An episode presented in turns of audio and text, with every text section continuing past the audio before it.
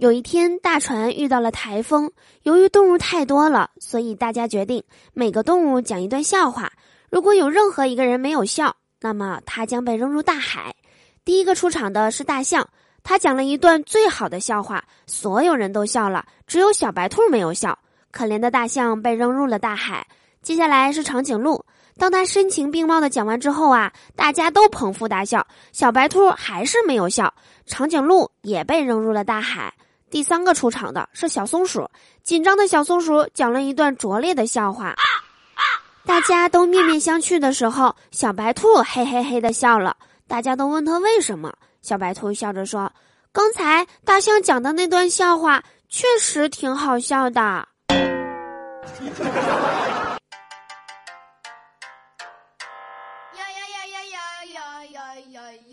Hello，我亲爱的各位小伙伴和老司机们，想我了吗？又到了我们每周二约会的时间啦！欢迎来收听今天的笑话事务所，我依然是你们人美声音甜、鼻子在发炎的嘟嘟啊！喜欢我的话，别忘了打开喜马拉雅主页，搜索订阅专辑《嘟嘟说笑话》，或者加入我们的互动聊天群六零三七六二三幺八六零三七六二三幺八，我在群里等你来哟。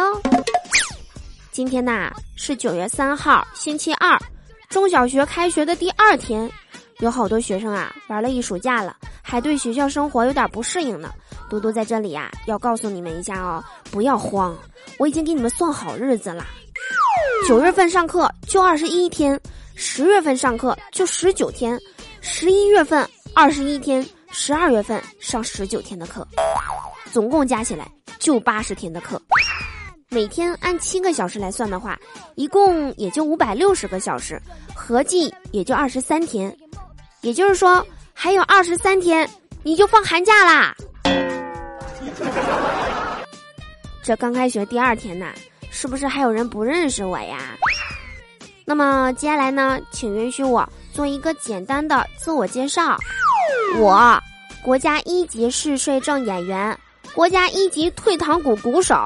赖床锦标赛冠军得主，二零一九年贫困大赛形象代言人，互联网抬杠的资深选手，我的名字叫嘟嘟，请牢记我。说教育好孩子呀，要读些什么书呢？接下来呢，嘟嘟给各位学生家长们啊普及一下，这个是重点啊，一定要仔细听。专家建议，第一阶段亲密育儿百科。孩子，你慢慢来，让孩子做主。第二阶段，莫生气。佛经，老子，论持久战。第三阶段，心脏病的预防与防治。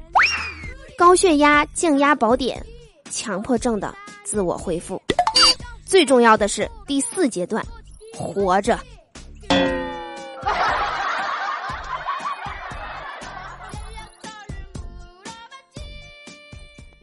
我有一个女同事，最近和对象闹分手，心情不好。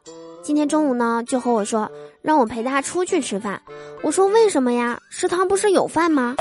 她说你要是陪我出去吃饭，我可以答应你一个过分的要求。我说好呀好呀。然后中午我们就去吃的海鲜。由于啊我大部分海鲜过敏，就没怎么吃。她呀点了龙虾、鲍鱼、螃蟹一大堆。吃完之后，他笑着对我说：“谢谢你啊，现在感觉心情好多了。你可以提那个过分的要求了。”我说：“过分的要求，你能把单买了吗？”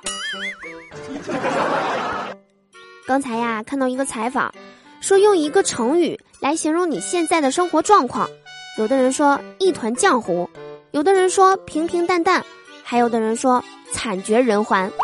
我的生活状态就不一样了，我的是阳了而正的。那正在收听节目的你，现在的生活状态是什么样的呢？评论区留言给我吧，下期我们一起上节目。团长今天和我说啊，因为个子矮，之前总有同事嘲笑他怎么不去卖烧饼，刚开始还不懂是什么意思呢。我说，那你现在懂啦。团长接着和我说。嗯，最近看了《水浒传》呐，我才知道原来他们是祝福我能找到一个漂亮的老婆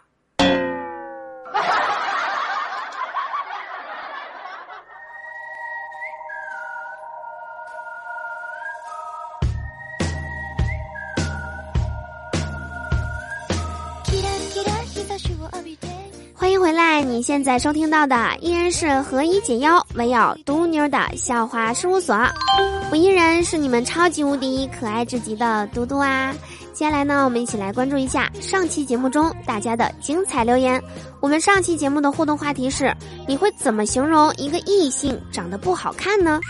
好日子他说：“我觉得世界上有两种人特别吸引人，一种是漂亮的，一种是你这样的。”有句话怎么说来着？